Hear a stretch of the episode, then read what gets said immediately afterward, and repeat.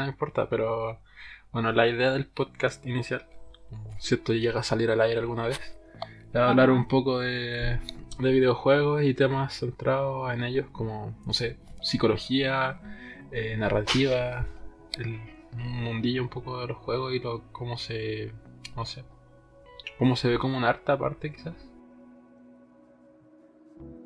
Eh, sí, pero aparte de videojuegos son como hasta lo que habíamos hablado ahora son como juegos. En juegos, sí, sí, sí.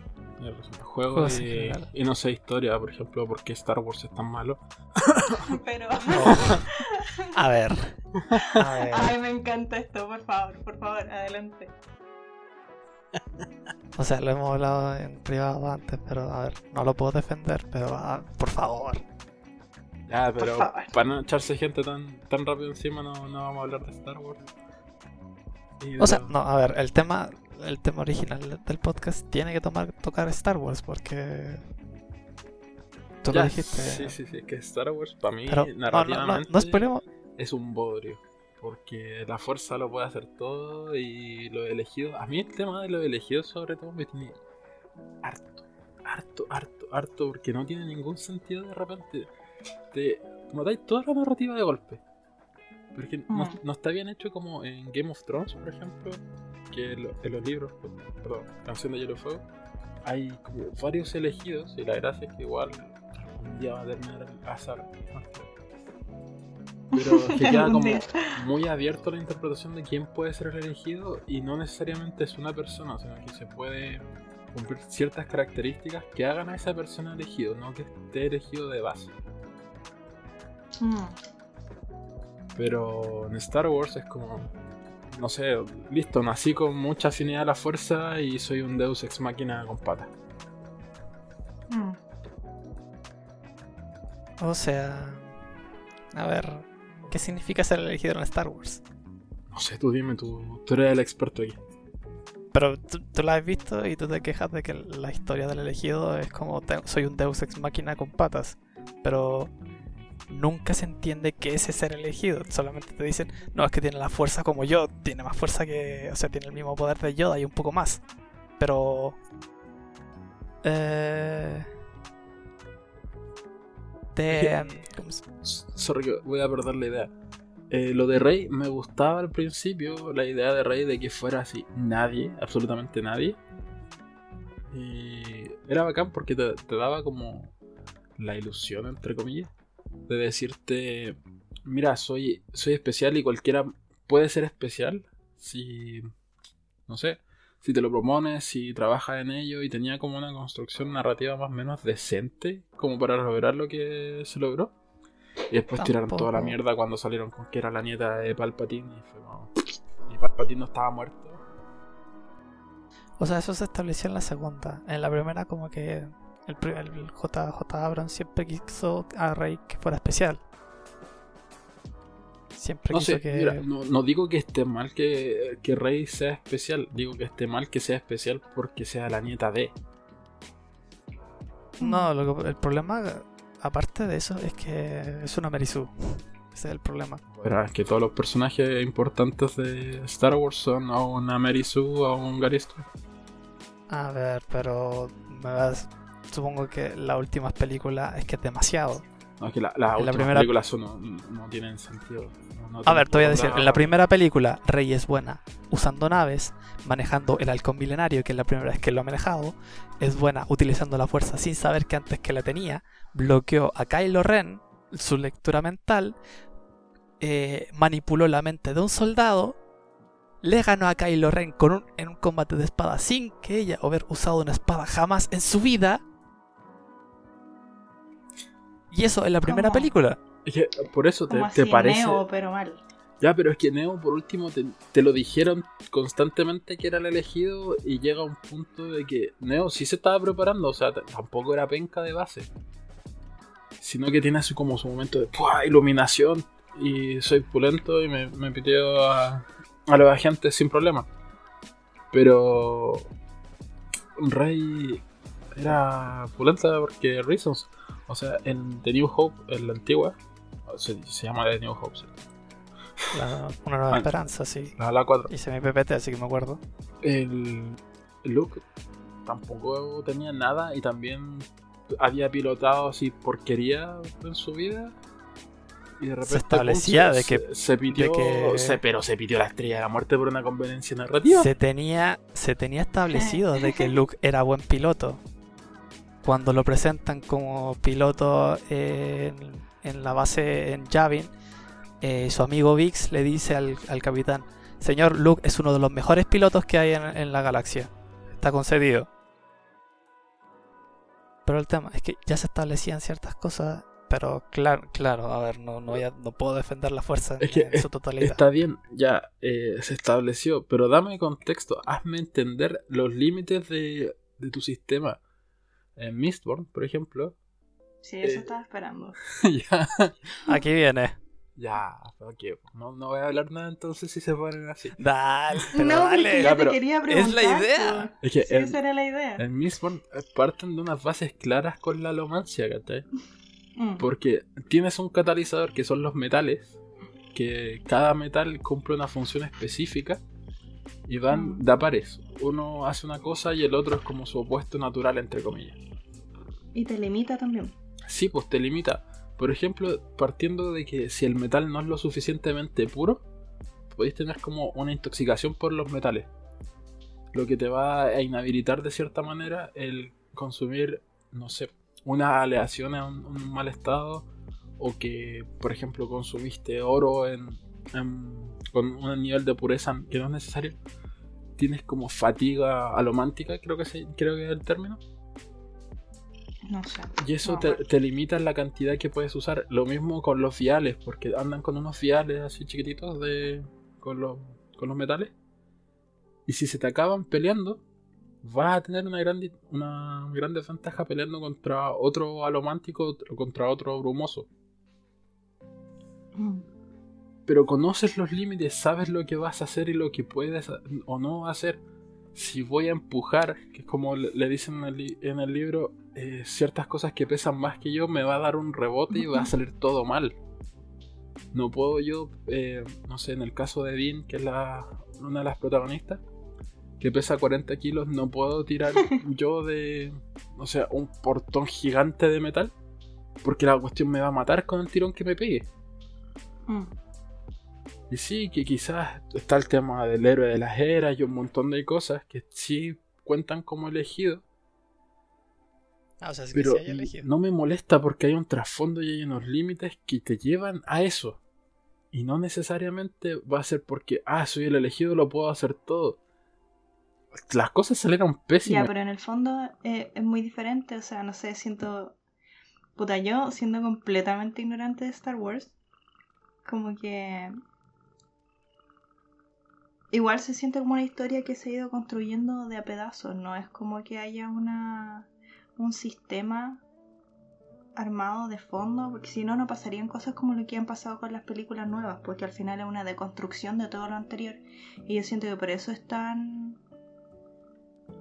eh, ilógico como todo lo que pasa, porque no se trata de la historia en sí, sino que se trata de construir la historia anterior. Que A Star Wars le pasa un poquito lo que le pasa a Dragon Ball hoy en día. Que es Ya. eh, ya peleamos contra el ser más poderoso del universo. ¿Ahora qué? Ahora te tiramos un, otro más un bicho poderoso. más poderoso que el anterior y que nadie sabía nada de él y es como, ok, no era el otro el más poderoso y después llega uno más poderoso todavía y así es como eh, esconder las cuestiones de- hueones. debajo de la, de la alfombra y ya tenía un montículo gigante de tierra de- debajo de la alfombra al punto que ya ni siquiera hay alfombra presente. Y es meterle Sí. fuerza sobre fuerza sobre fuerza sobre fuerza. Hunter, eh, Hunter X, no, para, para los entendidos, Cazador X, para la gente que no, no lo conoce. es, tiene un sistema pero maravilloso de, ni- de ni- de niveles de poder.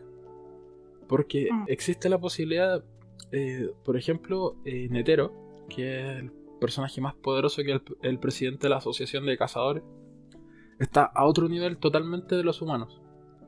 Pero no significa que una persona con una buena estrategia, con un buen plan en las condiciones necesarias, no pueda hacerle nada a Netero. Mm. O, por ejemplo, en el caso de Gon cuando pelea contra Pito, un enemigo muy poderoso que estaba totalmente fuera de nivel al punto de que el mismo Netero decía que era imposible. Por cómo está construido el Nen, Gon hace una especie de pacto en el que sacrifica su energía vital para obtener todo el poder que pudo haber obtenido durante su vida entrenando de forma constante, de golpe a través de un pacto con el Nen, a cambio de que no puede usar Nen nunca más. Horrible. Y cumple su objetivo y pasan muchas cosas entre medio. Y al final Gon hace mierda a Pito, que no había por dónde inicialmente. Pero se sacrifica, Ah, sí. da, da su poder completo. Y de ahí vienen mis molestias con Hunter porque metieron un Deus Ex Máquina para que Gon volviera a aparecer. O sea, es que ese es el tema, siento que, o sea, escuchándote y habiéndote escuchado antes al respecto, que molesta que no haya un riesgo real, que en el fondo como que no haya un sacrificio Ese, real. ese es el tema. Si no me puedo encariñar con un personaje, si no le va a pasar nada. Claro, que está como protegido de todo peligro y al final no sacrifica absolutamente nada por su objetivo, Claro, por el- noble que sean. El plot armor es que si todo me sale bien, ¿cuál es el punto del viaje? Si no se me va a morir un amigo en el camino, no que sea importante. No es lo mismo que se muera. A ver. Por ejemplo, en, en Jujutsu Kaisen, no es lo mismo que se muera. No sé, por ejemplo, Megumi, que es un personaje importante en la trama, que todavía falta porque desarrolle su arco, que es amigo de Itadori y todo. A que se muera, no sé, Cuidado con los spoilers aquí porque la serie todavía no Sí, termina. sí, sí, que se muera el, el viejo que es eh, como presidente de, de la asociación, porque el viejo ya hizo su vida, ya hizo su historia, pudo haber entrenado a alguien, por ejemplo, y hasta ahí llega, ya cumplió su legado, solo tiene que entregar algo, es como cuando muere Jiraiya. La muerte de Jiraiya duele, porque es, el- carismático, es el maestro de Naruto y todo. Pero no es una muerte importante en el sentido de que Jiraiya no tenía nada más. Ya había logrado todo lo que tenía que lograr. Su camino ya había terminado. Ya le había pasado la antorcha a Naruto y a Nagato. Iba a decir Camino Ninja, pero se, se arrepintió. Um, Date vaya.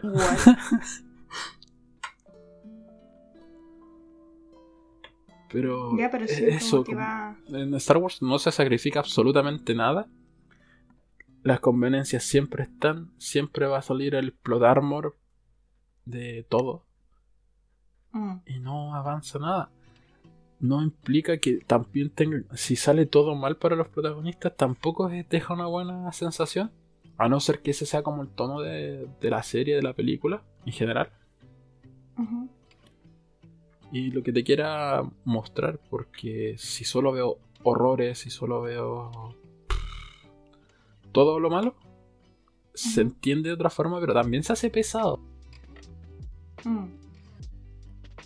O sea, hay que entender también que son películas. No puedo reducirte, eh, no puedo explicarte la mitad del, de cómo funciona un poder, cómo funciona la trama, en qué situación se encuentran, cuál es la trama de esta película que tiene que durar una hora, dos horas. Pero es que no tienes una película para desarrollar. Has tenido nueve películas, no, bueno, once películas para desarrollar estas cosas y un universo expandido de juegos, de cómics, de un montón de cosas y en ninguna se da ni- límite. No, sí, siento que tampoco se trata tanto del, del sistema en sí, sino lo que es realmente como incómodo es que no haya un desarrollo real de los personajes. O sea, y al final creo que eso también tiene mucho que ver como con qué importa más, la trama o el desarrollo de los personajes. A mí Porque, por personalmente ejemplo- los personajes. ¿Mm? A mí los personajes son lo principal. O sea, es que no tenéis cómo conectar con una historia si no te importan los personajes. Si es como, no sé, es como cuando te cuentan la historia de Chile en el colegio y es como ya, dale. Pero si te cuentan, o sea, yo cuando chica estaba obsesionada con ciertas partes de la historia porque puta me caía bien Manuel Rodríguez y cosas así, pero no era como por, Ah, pero igual. por la Tú eres un poquito ¿Ah? roja y. Ya no vamos a entrar en esos temas en este espacio seguro. Por favor, volvamos. Lo siento. Perdón. Eh, ya, pero lo que quería llegar es que en realidad eh, cuando hay una trama y es solo la trama por la trama, como que podéis reemplazar a los personajes por cualquier personaje y daría exactamente lo mismo. Entonces es más difícil conectar con esos personajes y cuando hay, por ejemplo, lo que dijiste de Gon, eh, hizo un sacrificio, ¿cachai? Sí. Se transformó de alguna forma. Entonces que ahora como que reviertan eso es como, bueno, ¿y el sacrificio que hizo para qué sirvió? ¿De qué sirvió esa transformación personal que tuvo el personaje? O sea, fue todo ese arco y to- toda esa transformación y desarrollo por nada, porque vamos a volver a, a lo de antes. Es el tema. Y No para- pasa para- siempre en todos los animes, eso, en los power-ups. Es que es más allá de un power-up porque sacrificó algo que se supone que era irreversible. Por ese Muchos power-up. animes dicen no, que si sigues utilizando, por ejemplo Naruto, decía que si, si, si seguía usando el Rasen Shuriken podía perder el brazo y nunca más lo iba a poder utilizar. Y lo, lo usaba con- como a sabiendas del riesgo de que iba a pasar. Ya, ya, pero. Y de repente era como, oh no, es que tengo el poder del, del Kyuubi y ahora puedo lanzar Rasen Shuriken como, No, si, no, no, como no, si no. me lo sacara del, no, del- No, no fue tan así el tema. el, el tema del Rasen Shuriken, Naruto encontró una forma para lanzarlo y no. El tema era eh, que lo chocara directamente con su mano. Y One Piece, el Wow. Gear Second, El por Gear ejemplo. Second, eh, no sé. Al principio decían que tenía el Gear Seconds, lo que se supone es que eh, ah, Luffy lo que hace es aumentar el ritmo de, o sea, el Bo- flujo de su mira, sangre eh, como para- para, para para- que dé más energía. Pero Claro, lo que hace al final es cortarle la vida. personaje Y de repente- y puede bombear así como su cuerpo completo para aumentar el metabolismo del cuerpo y ganar stats. Por- La primera vez que lo hace era como, weón, estoy sangrando cada vez que lo hago. Y ahora es como Gear Second eh, en cada pelea en la que, la que entra, sin decir, no es que cada vez estoy cortando mi vida, pero ahora es como, lo uso, lo uso cada cinco minutos. Claro, en Boruto, por ejemplo, también aplicaron un tema similar, que era como, ah, puedo activar como el modo nuclear del QB y se supone que se iba a morir. Pero después dijeron, no, es que gastó mucho chakra y tiene que dormir nomás. Y es como, dame sacrificio real, dame un costo, dame... eh, Por ejemplo, en Jujutsu Kaisen la, expans- la expansión, extensión de dominio, no sé cómo se llama. Es, sí. es una técnica poderosísima, pero te deja vulnerable y si te sale mal, te mueres, básicamente. Mm. Es, el, Sí, el- porque es un riesgo, es como tu, tu última, tu última carta. Algo me dice que eso nunca va a pasar. Pero es que no sé, no sé si qué vaya a pasar, pero, pero sí, pues en Jujutsu como que juegan súper bien con...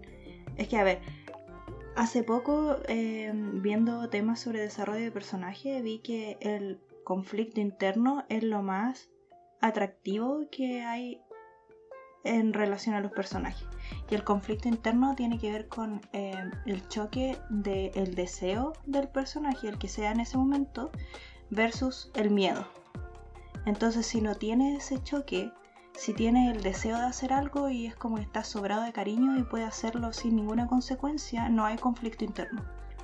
Volvamos, por ejemplo, a Star Wars, a Harry Potter. Harry no tuvo que ceder nada. Onda, se tenía que cuidar de no usar. no- de proteger su mente, básicamente, para que Voldemort no entrara y supiera lo que estaba Mm. haciendo. Pero Y no lo había ni- hizo, lol. De hecho, se solucionó por esa estupidez y supo muchas cosas. Pero bueno, Ya, igual perdió a alguien por eso. sí, ya hubo un sacrificio. Pero.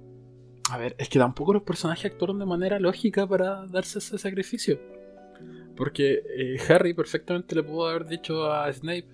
eh, no sé, eh, ¿cómo? se me olvidó el nombre clave. Canuto está en, en problemas.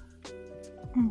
Y mandar un mensaje a la orden y que la orden lo viera sin arriesgarse directamente a ello. Y verificar. también. Pero podía verificar en 15 minutos si estaba vivo o estaba en, en problemas serios. Obvio. Sí, pues, pero así no hay conflicto. No hay conflicto ni interno ni externo. No, Porque pero. el conflicto real es que una, estamos hablando de un adolescente. Y por otro lado, eh, es un adolescente que sabe que tiene todo este peso de ser el elegido, real el elegido. em, y no quiere poner en riesgo a sus seres queridos o a nadie más. Si Ya, en realidad fue de weón. Pero ahí se- Pero- Se, establece todo el rato y es como el tema de, siento yo un poco de la, del libro, del quinto, Mm. de que Harry tenía que confiar en las personas a su alrededor si ese es el punto de inflexión siempre. Le pudo haber dicho a, a Hermione, que tampoco es descabellado decirle a Hermione desde una, ins- desde una instancia y mantener un poco los paños fríos porque esto ya pasó, ya pasó con eh, Arthur Weasley. Decirle, oye, eh, están atacando a Sirius, ¿qué hacemos? Esta no es primera vez que le pregunta qué hacemos a Hermione. No, pues, pero. O sea, en el quinto libro, el estado mental de Harry era una soberana mierda. Ya, pero a, Y- a esa altura del libro estaba relativamente eh, protegido por los miembros del ejército de Dumbledore. Tenía sentido tomar la- un poquito la, la rama más, más pensante. Si Harry no era weón en el libro. Si Harry se analizaba las cosas. Aparte, sí era impulsivo, pero sí analizaba las cosas. O sea, un poco. Pero yo siento que igual tiene sentido como que, ¿sabéis qué? El problema, yo siento que va un poco más allá, pero no es lo que estamos hablando. Bueno, sí. Yo creo que Pero tiene ya. que ver. Hubo un sacrificio. Y dime en Star Wars, ¿cuál fue el sacrificio? Mm. Me quiero tirar a, a la- a la mina. Ese era, ese era el, el debate moral. Y los Jedi no me dejan y no me dan poder, porque somos una secta y religión. Entonces me hago O malito pero es que. y puedo hacer lo que quiero.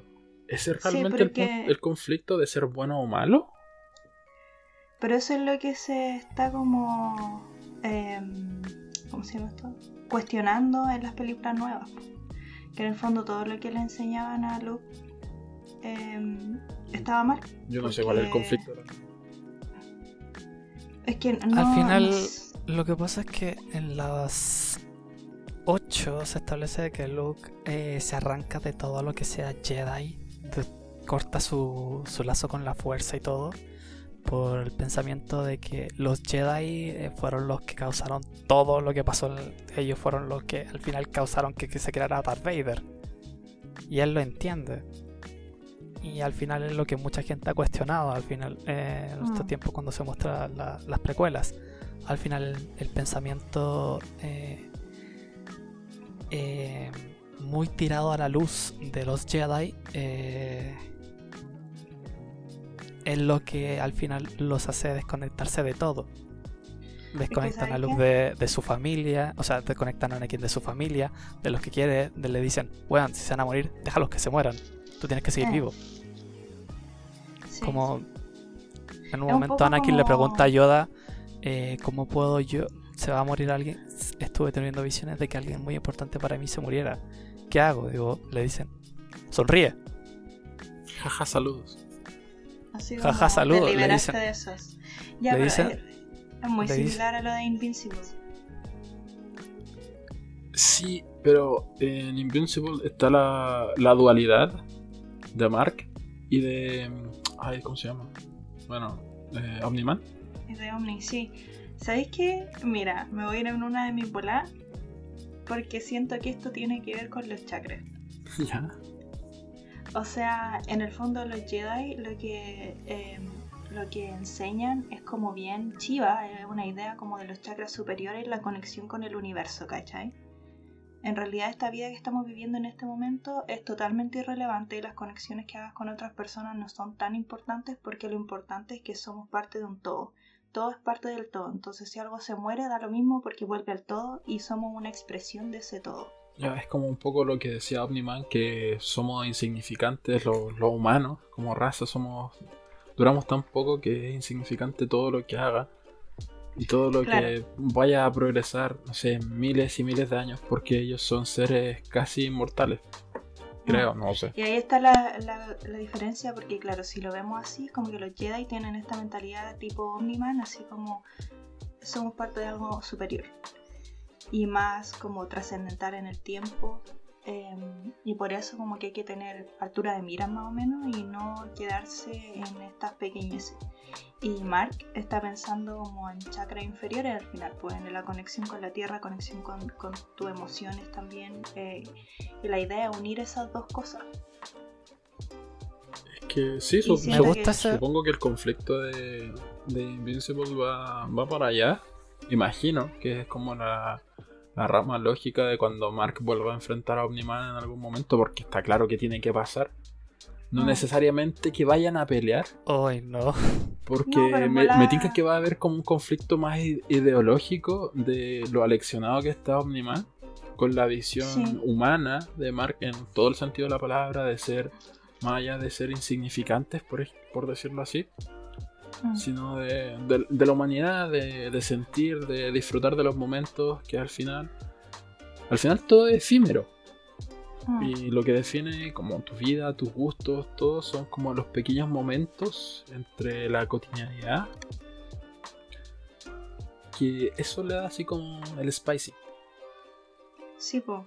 Y las relaciones también, porque ese otro tema que como que se corta en los Jedi y con eh, los, ¿cómo se llaman estos tipos?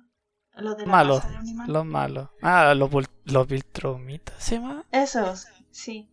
Que es como eh, las relaciones no importan, po. o sea, al final para llegar a ser lo que es Omniman tuvo que matar quién sabe cuántas personas porque son the best of the best, pero al final son los mejores en qué, en los más fuertes y como los más insensibles en como desconectados. Eh, y los Jedi es como un poco para el otro lado, es como incluso pensar en la idea de trascender, así cuando eh, que se supone que llega un punto en el que es como que se desintegran o algo así. Se vuelven como parte de la fuerza o así como unos entes superiores, no sé. Yo Claro, ¿cachai? Pero es como vivir onda del cuello para arriba, es como el cuerpo no importa, las emociones no importan, la conexión con los demás no importa. En el fondo lo único que importa es la iluminación. Eso fue lo que los mató. Sí, po. No, y ese es el tema. Por eso es que el elegido se supone que se trae equilibrio. Siempre se dijo que. Es que los tengo los términos en inglés. El lado luminoso era. O sea, el lado oscuro era egoísmo. Y el lado, lado. A ver, el lado oscuro era egoísmo y el lado luminoso era altruismo. Ya, pero. Mira, eh, yo creo que tanto los dos extremos, tanto el altruismo extremo como el egoísmo extremo, son muy, muy, muy malos. En general, yo pienso que los extremos son pésimos. Mm. Pero de- se desaprovechó mucho el tema en Star Wars cuando sacaron los como los Jedi grises, creo que eso es el término. A ver, esas son las weas más edgy que existen. Y la Porque- verdad es que no, no tienen lugar. Porque al final ¿Pero qué es como eso? es como que ah, somos Jedi, pero aceptamos entre comillas lo- a los Sith y usamos sus poderes. Es como eso, entiendo yo. Es que ese es el tema. Los Jedi grises no se crearon con el tema de somos el equilibrio, sino que es más como yo tengo los poderes cool de los Jedi y no, no soy malo, no soy malo como los Sith. Tengo los poderes cool de los Sith, pero no soy malo.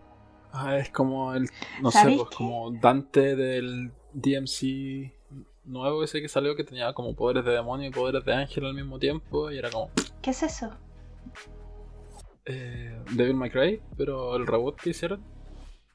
Que a nadie le gustó y de hecho tiraron para atrás y siguieron con la saga original. Esto nunca pasó. Lo único destacable era como que el Dante de, de ese DMC era como rico y, Nice. Y el Dante de ahora gustos, sí. pero bueno. No, sí, pues es que lo- le estoy diciendo lo que leí en su momento de las críticas y así, porque ahora el Dante de ahora es un viejo sabroso. LOL. bailando los Michael Jackson. A lo que vamos es. Ah, yo estaba pensando así, que eso que dijeron de los Jedi grises suenan como a la gente que es como Love and Light, más o menos. De, mm, o sea, no, los Jedi son como los Love and Light. Y, y los Jedi grises son como Light Workers, así como en el mundillo espiritual. Ujú. Eh, porque está esta gente que dice, no, así como ley de la atracción, piensa cosas buenas y si piensas cosas Vibra malas, alto y vas a no te da COVID. cosas malas. Bueno, El- Yo, yo a lo. ¿Cómo se llama? Felicidad de Inside Out. ¿Cómo se llamaba? ¿qué? ¿Qué? qué- No sé. Como, la de la ¿Cómo? película de Disney, la De Felicidad Inside. se llama. Ah, intensamente. Precisamente ella. Todo saldrá Sí, bien si piensas en lo sí. positivo. Sí, si estás feliz todo el rato, sí. Ah, Sí, pero a- como- ahí con intensamente hay un tema que yo pienso que ya eh, las personas tenían como las emociones ahí adentro, pero ¿quién te dice que las emociones propiamente tal no tenían como pequeñas emociones dentro de ellos? Y Por que Dios. Ale- Alegría en el fondo tenía depresión y por eso estaba haciendo las cosas que hacía, porque tiene muchos Bueno. rasgos de depresión. Eh, Alegría, Esto está lo, se lo siento. fanfiction.net. A ver, tiene sentido lo que fanfiction, estoy diciendo, perdón. Ajá. Tiene sentido lo que O estoy sea, diciendo. el tema, el, No, sí, sí, igual tiene sentido, pero también es como simplificado el concepto, pues, o sea, en la película. Ah, obvio, sí, se supone que pero- cada uno repres- representa una emoción, si vamos a estar... O sea, claro, sí, po. podríamos decir que Alegría tenía una neurosis extrema, como maníaca, que está obviando todo el rato eh, las cosas negativas, y eso también es temerario al final, po. No, no sabéis cómo medir Sí, es que, riesgos. pucha, es que también tiene así se muestran las emociones. tiene como que tener su- Expresar otras emociones. su gama de, de ¿cómo se llama? de emociones dentro de lo que es la alegría porque bueno Mm. volviendo un poco eh, Ah, pero por eso también después cuando madura tiene emociones como más complejas, pues, combinadas y así. Si lo pensáis así, por ejemplo, la mamá, la líder era la tristeza, entonces era como, a ver, a ver, Sí. a ver, qué A pasó ver. aquí Y el papá era la ira. Sí. y yo no sí, vi a la igual, mamá así como muy muy como depresiva en, ter- en términos de, de tristeza y el papá así como súper caótico en temas de ira. O sea, yo creo que eso también. Bueno, sí. que el sí papá igual ser. era como medio Sí puede pasi- ser, pero- pasivo agresivo con todo lo que hacía pero Sí. como- era como, era como como ira pero era reprimida como todo el el- rato ¿Mm? era como ira reprimida del papá todo el rato Sí, pero eso es terrible común en los hombres igual. ya Pero o sea, es que lo que estoy diciendo es que la representación que se hizo era muy roles de género. Ya, pero tampoco lo le, yo- le podéis dar eh, complejidad si siempre es asociado al hombre con ciertas cosas y a la mujer con ciertas cosas y estáis exponiendo un punto particular en una película particular que no te da para extenderte más en una hora y media. No, sí, pues si no lo estoy criticando, está señalando. Es como eh, usar un estereotipo, que para mí no está mal usar un estereotipo, sino que depende de cómo uses el estereotipo. Sí, pues al final como la idea de arquetipo. Yes. Y Sí, a partir de cómo se desarrolla el arquetipo, porque está el. Por ejemplo, el viaje del héroe de Campbell, que todo el mundo lo conoce y todo el mundo está ya chato de- de- del tema. Pero que todo el mundo hacer- usa igual. Sí, ese es el tema. Y lo puedes hacer de otra forma. Por ejemplo, en Breaking Bad hay un video muy bueno que creo que es de Jordi Maquiavelo, creo. Que es como el, el camino del villano. O el camino Mm. del héroe, pero cuando se corrompe, que en el fondo sería Jesse, Jesse Pinkman, Ujú. que es el alumno de Walter White, que lo mete como en, la- el tema de la meta y todo. Mm. Él sería el héroe en la historia. Y Walter está siguiendo el camino del héroe al principio, al llamado a la aventura, el negarte a la, a la aventura por un bien mayor, lo, lo que sea. Llega un punto en que se corrompe y empieza el camino del villano. Y ahí es cuando aparece Heisenberg. Mm. Hartas. Sí, ¿Mm? hartas puede ser, pero en hartas hubo una corrupción, siento yo, un poco externa. No vino de adentro co- como, tal que en el caso de Heisenberg. Ah, espérate, ¿qué? Arthas de, de World of World of Warcraft. Warcraft me refiero a Artas Menethil, de, el one que al final se vuelve el Rey Lich. Sí. Parte siendo un paladín, parte siendo un héroe y de repente como el mismo tipo de, de, via- de viaje hacia, hacia la aventura, al final termina corrompiéndose por el tema de venganza Mm. Y termina siendo termina corrompido volviéndose el mismo lo que el Rey Lich. Mm. Te convertiste en lo que juraste destruir, nunca mejor dicho. Exactamente. Es que, mira, últimamente yo veo como muchos los alignments de D&D. Y está clarísimo que los Jedi son good, entre comillas, lawful. Así como al extremo sí. de todo, que son tan rígidos para hacer todo. Sí, dogmático. Sí. Que no salen de ahí al final. Yo veo mucho como una. Bueno, es una secta el- los Jedi. Sí, Eso pues. está clarísimo. Y con su dogma y todo, al final es como. Estás viendo lo que estás causando, pero lo ignoro porque. Es parte del bien común, el bien mayor y bla bla bla bla, que son ex- excusas para dejar la cagada, básicamente, algunas veces. Mm. O dejar que quede la cagada. Claro, pero ta- también el, el extremo de los Sith. Que a los Sith yo también los veo como la UFO, pero son ¿Ya? para otro extremo, ¿no? Porque también siguen sus mismas reglas, también tienen como súper establecidos y no. Prefiero un villano o un antagonista más caótico en ese sentido, que no tiene necesariamente que ser malo. ¿Cachai? Los Sith Mm. pudieran haber sido una entidad caótica y quisiera, no sé, pues imagínate un ejército liberador, pero que quisiera liberar a la gente a la fuerza, onda anarquista, a full anarquista. Mm. Abran sus mentes, los están engañando y dejando la cagada por la fuerza. Mm. Me hubiese parecido un concepto mucho más acertado, mucho más aterrizado de lo que se podría hacer con, con un concepto así. Y de ir, en vez de estar tan eh, con tanto dogma, porque al final los Sith también son parte de un dogma diferente nomás. Sí, pues, Es como- jerarquía súper rígida. Sí, es como si hubiese agarrado. La regla de dos. No sé. Es que más encima son las la cara de la misma moneda, ¿no? Casi onda judaísmo y cristianismo, poco menos. Porque son lo mismo. Sí. Sí, pues. Sí, como Y- con diferentes fines al final. Y ni siquiera siento que haya una dualidad como tal. La- las dos caras de la misma moneda para mí no necesariamente implican dualidad, sino que son conceptos opuestos en algunas cosas. Es un continuo, Sí, es como el tema como de... un espectro. Sí. Sí, sí, sí. Sí, es como tomar así dos expresiones de la misma energía. Un poco así como el yin y el yang, pero Sí, llevado al que- absurdo. Y... O sea, ni siquiera están llevados al, abs- al absurdo porque de hecho cuando lo estaban mencionando, eh, pero es que no sé si están así, porque por ejemplo estaba pensando eh, en la dualidad eh, Chiva Chakti, que es como un poco lo que estaba diciendo antes, así como de los chakras superiores que serían Chiva, que es la conexión con el todo, y Chakti, que son los chakras inferiores, que son como la conexión más con la tierra y con el cuerpo, y es como caos creativo. Entonces siento que ese espectro sería así, pues sería. Y al final es como que. em, como que no, no está el espectro completo en la historia. Mira, me- Falta esa, ese equilibrio. y me voy a meter en algo que ya odio con mi vida por cómo se desarrolló en Oh, Kingdom. Hearts está mucho el Oh, tema no.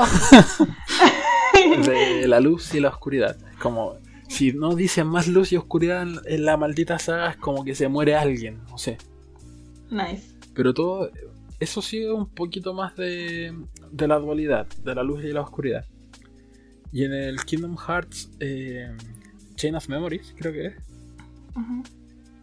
se establece que el personaje de Riku, que inicialmente está así como corrompido por la oscuridad y la maldad y bla bla bla, Tiene su pequeño desa- desarrollo de personaje y su arco de personaje y decide que, ya, ok, yo eh, acepto mis poderes de la oscuridad, pero yo quiero seguir por el camino de la luz.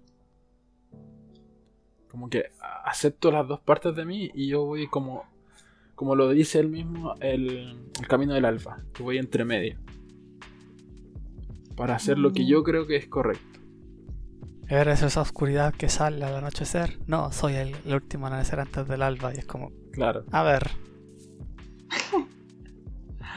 Ya, a ver qué. Pero a ver, desarrolla ese a ver. no, es que...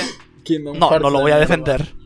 No lo voy a defender. No voy a ir a ningún lado. Nomura, muérete. Pero... Es que...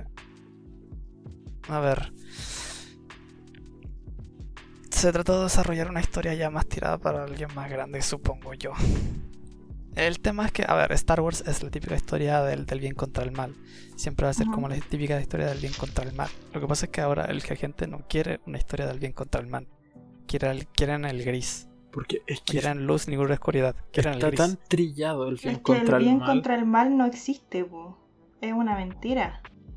Bueno, No, entonces, pero- ese, es el, es el, el tema. em- Empezamos a desarrollar las historias ten- poniendo el tema de que o, eres muy bueno o eres muy malo, pero al final Es que Todos son grises. Si me haces un personaje ultra odiable, ya, perfecto, lo odio, así lo odio con, con mi vida. ¿Y qué más tiene ese personaje aparte de ser detestable?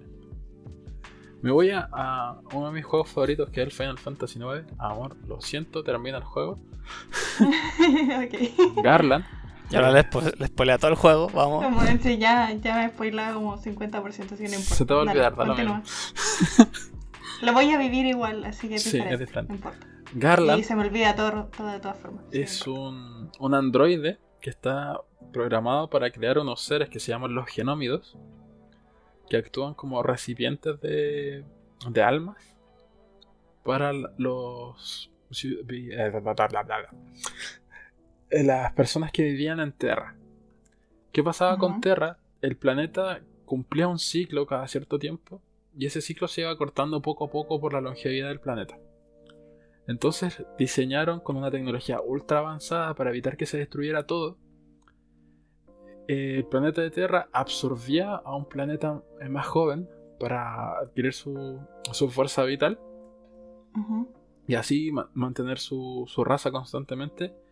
Y mientras tanto, lo- las almas que, que eran originarias de, de Terra pasaban a estos recipientes que eran los genómidos. Pero eh, se- tú puedes decir que Garland es el malo. Va a ser el malo, depende de donde veas la, el- la historia.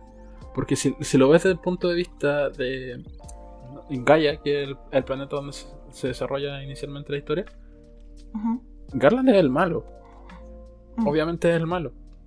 Pero si lo ves por el lado de Terra, eh, Garland es el salvador. por muy irónico y por muy cruel que pueda parecer, es el salvador de, de ese planeta. Porque está salvando a todas las personas que están ahí con un plan elaboradísimo. Y qué sé yo. Y Es que ahí tocaste un punto súper importante que es el bien y el mal dependen de la perspectiva. Sí, es que de dónde to- esté contando la todo historia. va a depender de la perspectiva. Y al final, nunca se ha tratado de como el inicio o el final del camino, sino de como lo que hay entre medio. Por eso la trama tiene que ser un catalizador para la, narra- la narrativa de los personajes y no ser el fondo de la, de la historia. Sí, tal cual. Y eso es lo que carece Star Wars. Quizá, ya no voy a ser tan cruel con Harry Potter, pero se veía un poco. Que no sé, en realidad no sé. Porque Harry Potter tiene otros problemas que no pasan por ahí. La narra- Sí, tiene una no. narrativa correcta acercándolo a que es una historia para niños que salió en los 2000. Y no pretendía O sea- ser más de lo que fue.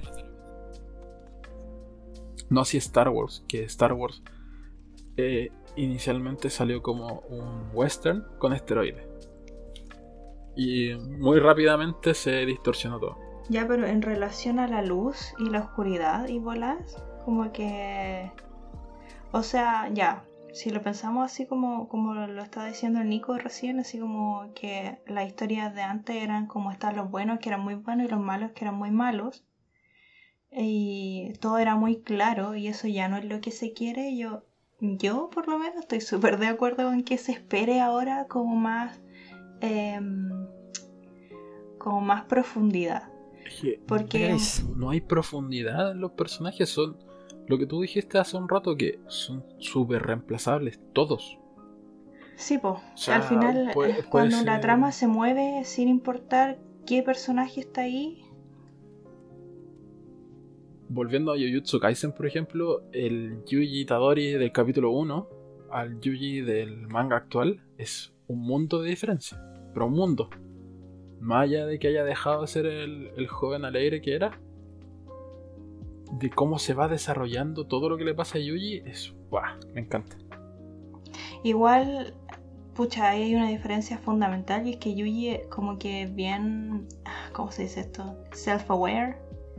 Como que se conoce a sí mismo y es como bien transparente en ese sentido. No, no es como que está intentando ser alguien que no es y creo que eso sí pasa bastante con Anakin. Pero cuando deja de, de no sé, yo siento que Anakin nunca demuestra algo más que no sea o estoy enojado o estoy bien. Es como... No sé. O sea, pero es que en el fondo yo lo veo y es como un niño traumado. Es como eso al final.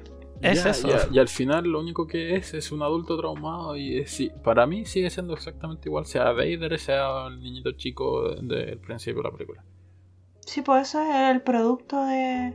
Y no, me, no me dice nada, no me importa el personaje, me da lo mismo si se muere. Me da lo mismo si. Pucha, se, se quién una pata, no sé. Es que creo que el problema es que Anakin no se siente humano. Es como Kirito. Sí, ese es el tema. Es. Eh, es parte de la trama. No es. No es un personaje, no es una persona. Ah. Yo creo que eso es lo que la gente busca hoy, en día, que es darle humanidad más allá del conflicto, si el bien contra el mal. Porque se puede dar el conflicto del bien contra el mal perfectamente. Pero ¿Qué hay dentro del, personaje? Eh, ¿Qué, piensa el personaje? Por ejemplo, en. Voy a hacer mucha referencia al anime en todo. Lo siento, no me importa. Pucha, es que tengo que hacer muchos spoilers si quiero dar mis puntos. Por ejemplo, en My Hero Academia. Deku, Venga, más spoiler. Deku sí, sí, yo creo que vamos a poner al principio así como esto es un... Be careful, spoiler de, todo. Porque eh, Deku es otra de las sonrisas que no podemos proteger. Por cómo está estructurada la sociedad de héroes, que es un poco como los Jedi. La sociedad de héroes era solo imagen. Era, eh, ya estamos todos sonriendo, estamos todos bien, pero ¿qué hay más allá de eso? La gente está sufriendo, la sociedad es una mierda. Si no tienes un quirk necesario, no nos sirves. Y por lo tanto te, excluimos de la, de la sociedad. La sociedad de héroes no tenía sentido. Y también está el personaje de Stein, el asesino de héroes, que decía exactamente eso, que la sociedad de héroes está podrida. Y llega al punto en que Endeavor, con todo lo malo que ha hecho, de eh, así como crianza selectiva para tener un hijo particular con un quirk particular para que fuera mejor que All Might y que abusara eh, de su familia en todos los sentidos posibles, fuera el héroe número 2 y después el héroe número 1. Eso demostraba lo podría que estaba la sociedad de héroes y que no importaba qué estuviera pasando, sino que importara que se mantuviera una imagen. Y ahora todo eso se desplomó en lo que va del manga y hay una persona que está cargando con el verdadero significado que es ser un héroe, que es Deku. El niño Edgy que se sale de la escuela. No, no tiene nada de Edgy, está totalmente justificado y que el que esté en contra que venga y me diga ahora el lugar y le voy a ir a toser en la cara. Yo soy el que carga con el mundo, con la capa ne con la capa volando al viento. No, no, no, es que no se trata eh, de, de que, que carga el mundo, sino que él carga con un ideal propio que es el ideal de lo que realmente significaba para él ser un héroe, más allá de la sociedad. Deku ve cómo se cae su ideal de ser un héroe, pero él quiere mantener una, un, estándar de lo que es para él estar bien. Es que de verdad es un personaje muy diferente a lo que van a decir, ay, me pongo a llorar porque no, no puedo controlar este poder. ¿Qué pasa a tengo que hacerlo porque soy el único que puede. Al punto de decirle a All Might, ándate, te van a matar. Deja de seguirme. Que su héroe, su ídolo, es todo lo que él había anhelado ser y le dice, atrás. No eres nada. No ahora. Aguante con un giro ahora. oh no. Eh, se nos cayó la pau.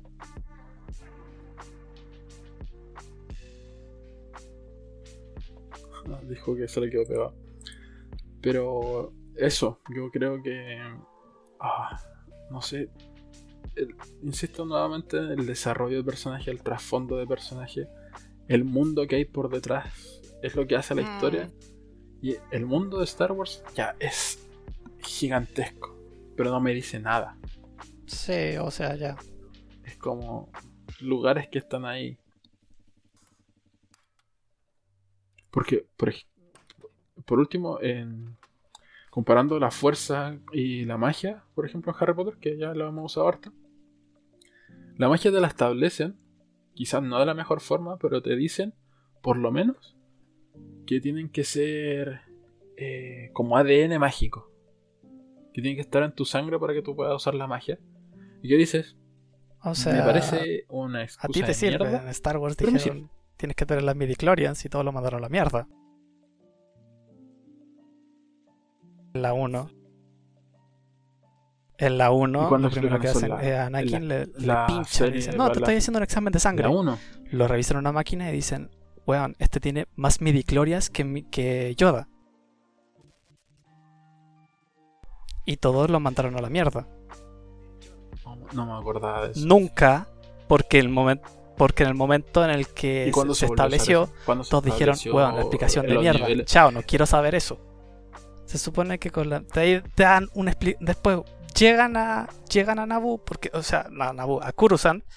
Y Anakin le, le dice. eh, eh, le pregunta. Me habían dicho que tengo un alto nivel de midichlorians. ¿Qué son las midichlorians? Y se pasan como media hora explicando qué son las weas y nadie lo pescó.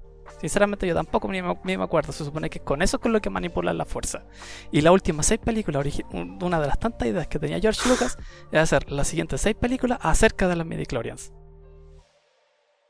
Y porque no le haya gustado a nadie no significa que necesariamente esté mal. La idea no se O sea, quiso lo explorar. mencionaste, si al final si lo- no lo exploraste, el propósito de eh, las ¿a- dónde de va las a parar tres eso? primeras era establecer cómo se llegó de República a Imperio, que es lo que está dominando desde las 6 al- hacia el adelante. Pero es que el, el, pro- el problema. El problema de Star Wars son sus precuelas. Bueno, su. ¿Se entiende? Porque es una historia que se hace de la mitad, porque ni siquiera da el final para atrás. Y como a pedazos. Y vamos O rellenando sea- huecos de a poco, rellenando huecos de a poco, que se nos olvidó incluir esto, que se nos olvidó hacer esto otro. Y es como meter eh, piezas, piezas, piezas hasta que todo encaje y para adentro.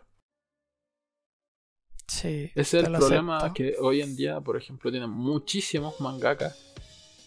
Porque eh, comienzan su historia, tienen una idea genial, la van desarrollando y después se va a la mierda. Oh, no. Ese.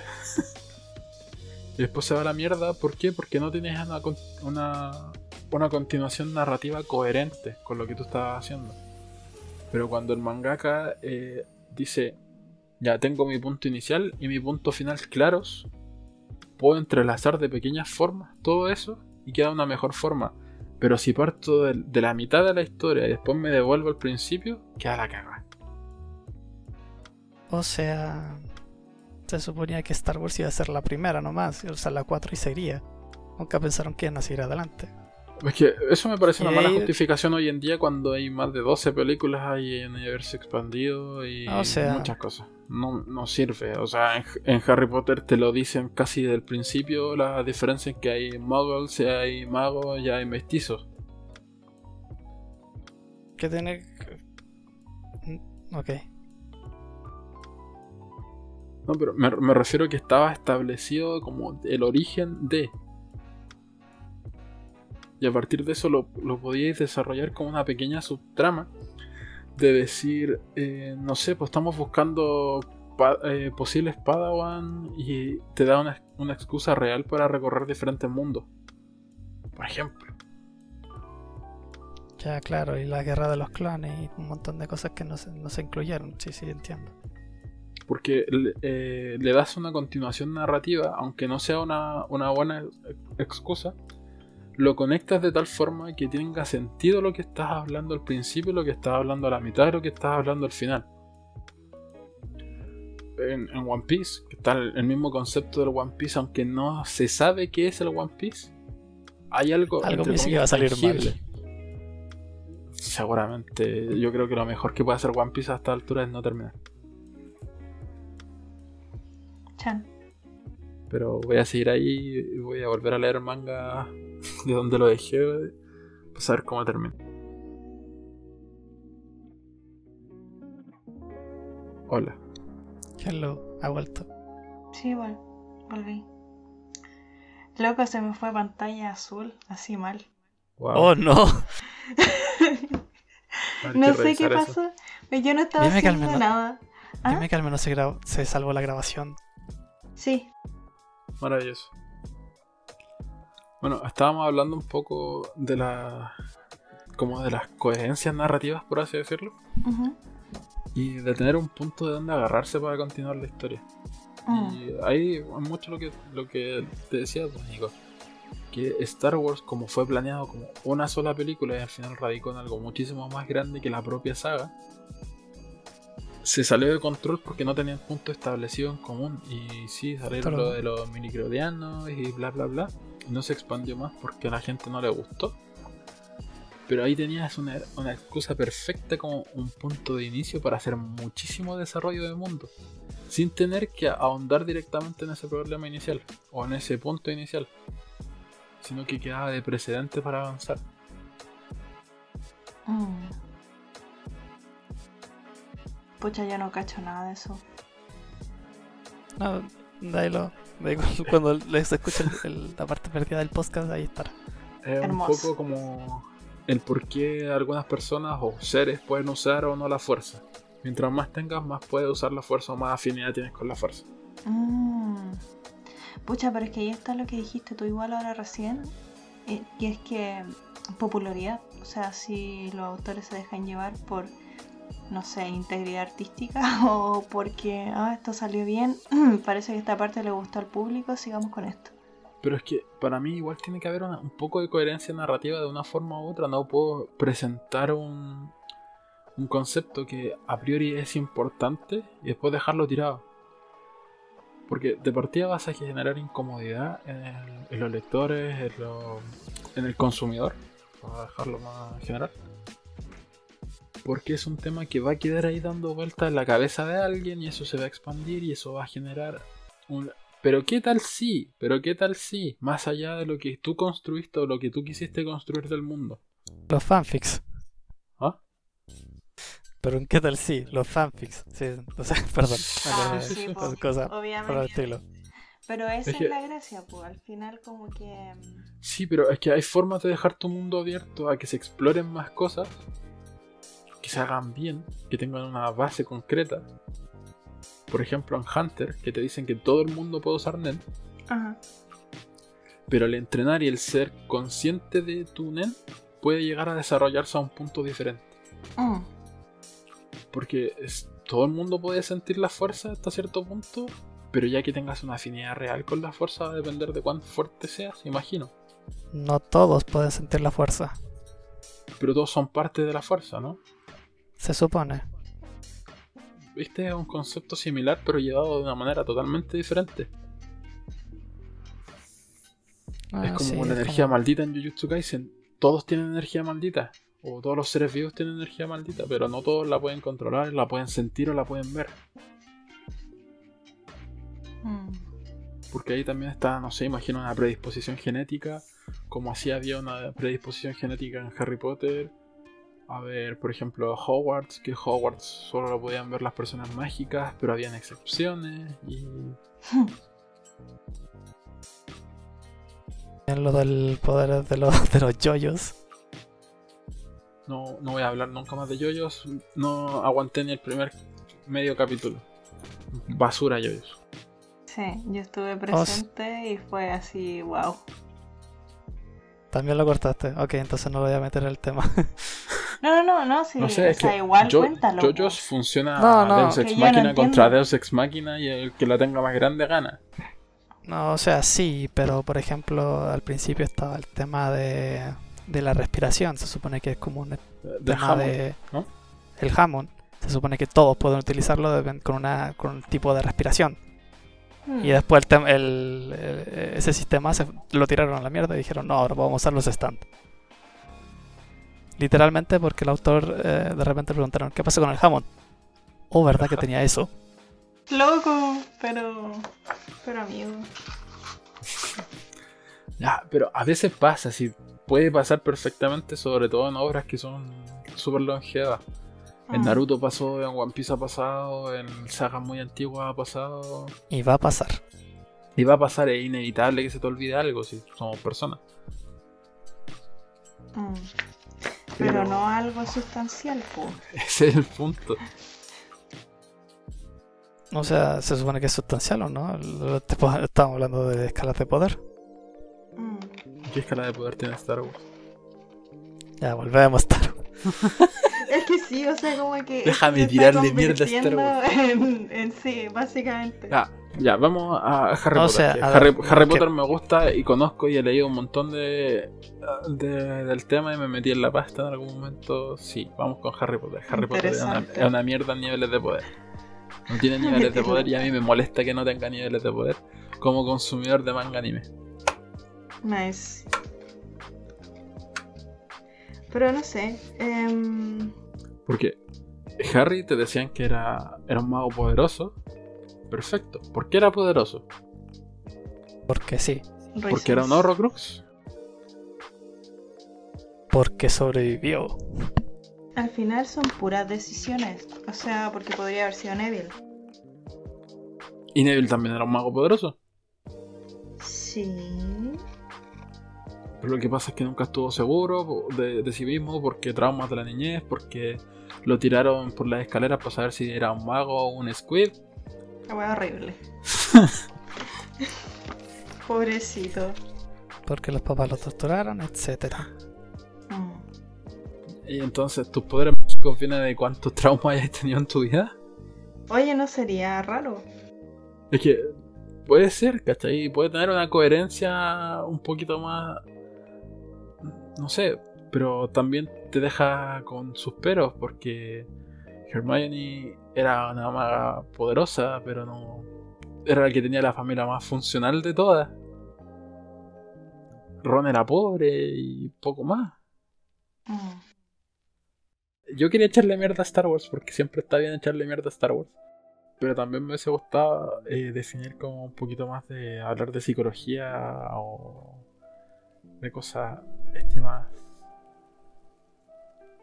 Más allá de solo narrativa y construcción de mundo. Puta, para mí es como que no, no los puedo dividir. No, no, no, me refiero a que, que a ver si se puede dividir.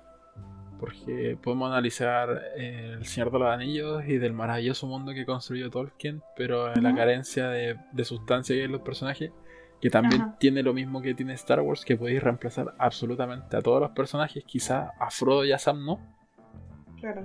pero al resto son súper reemplazables. Creo que lo- lo- Sí. te lo decía el otro día. A Gandalf lo podéis transformar en una mujer, lo podéis transformar en un perro y va a seguir cumpliendo la misma función. Claro, sí. Es irrelevante, es reconocible porque. porque Gandalf. Pero inserte elfo genérico, brígido, tienes a Legolas, inserte todos los estereotipos habido por haber de, de la narrativa de. Ay, de ¿cómo se llama? No me sale. Tolkien.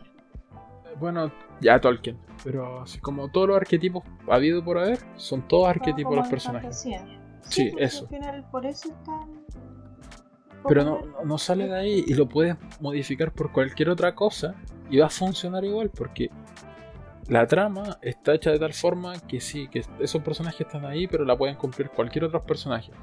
Pero no así el camino que, que pasa Frodo y que pasa Bilbo y que pasa Sam. Quizás los hobbits son los que más se desarrollan porque son los personajes más interesantes al final y con los que más empatizas. eh, yo diría más en la película que en los libros porque los libros de verdad son un bodrio de leer. Son tediosos, son... Me encanta el mundo que construye Tolkien, pero por favor, cállate. Puta. Ah, Prefiero las películas a los libros. Una, una página para, para explicártelo. ¿Cómo se llama? El- un, un árbol y una frase para explicarte el- un castillo entero. Sí. Y el, no sé, las motivaciones del personaje, eh, medio píxel de, de letra. Al final es contar una historia que sea coherente. con personajes que se sientan reales y que se sientan que, que ten- que tengan un impacto en el mundo en el que están. Creo que los juegos son una, una forma de, de arte súper especial que puede abarcar todas las demás sin ningún problema. Claro, es que eso voy, pues, que en el fondo. Em, Pero la, espera, que la diferencia de, de un juego es que tú eres parte de la, de la historia y de todo lo que pasa. Claro. Obviamente estamos hablando de juegos con una narrativa, no, no un FIFA, no un NBA 2K21 y cosas así. Oye, el Nico está. Aquí estoy. Existe, existe. Ah, ah, ah, Eh, yo creo que igual deberíamos dejarlo hasta acá, llevamos 2 horas 5 casi. te Wow. los tengo contra yo. Y son Sí. las 12 y media. Así que eso pues. Ha sido un placer una vez más. Una vez más, es la primera vez. Pero hablar con ustedes, hombre. Ah, Que descansen y que tengan unas muy buenas noches, tardes o cuando sea que estén escuchando esto en el futuro. Nos vemos en la próxima edición, en el mismo, en este mismo canal, o donde sea que, Sí, que esto sea de subido. Como sea que se llame. Nos vemos Ah, en la siguiente edición de la primera, la primera cosa que se nos ocurra. Vamos. Besitos, besitos, chau, chau. No.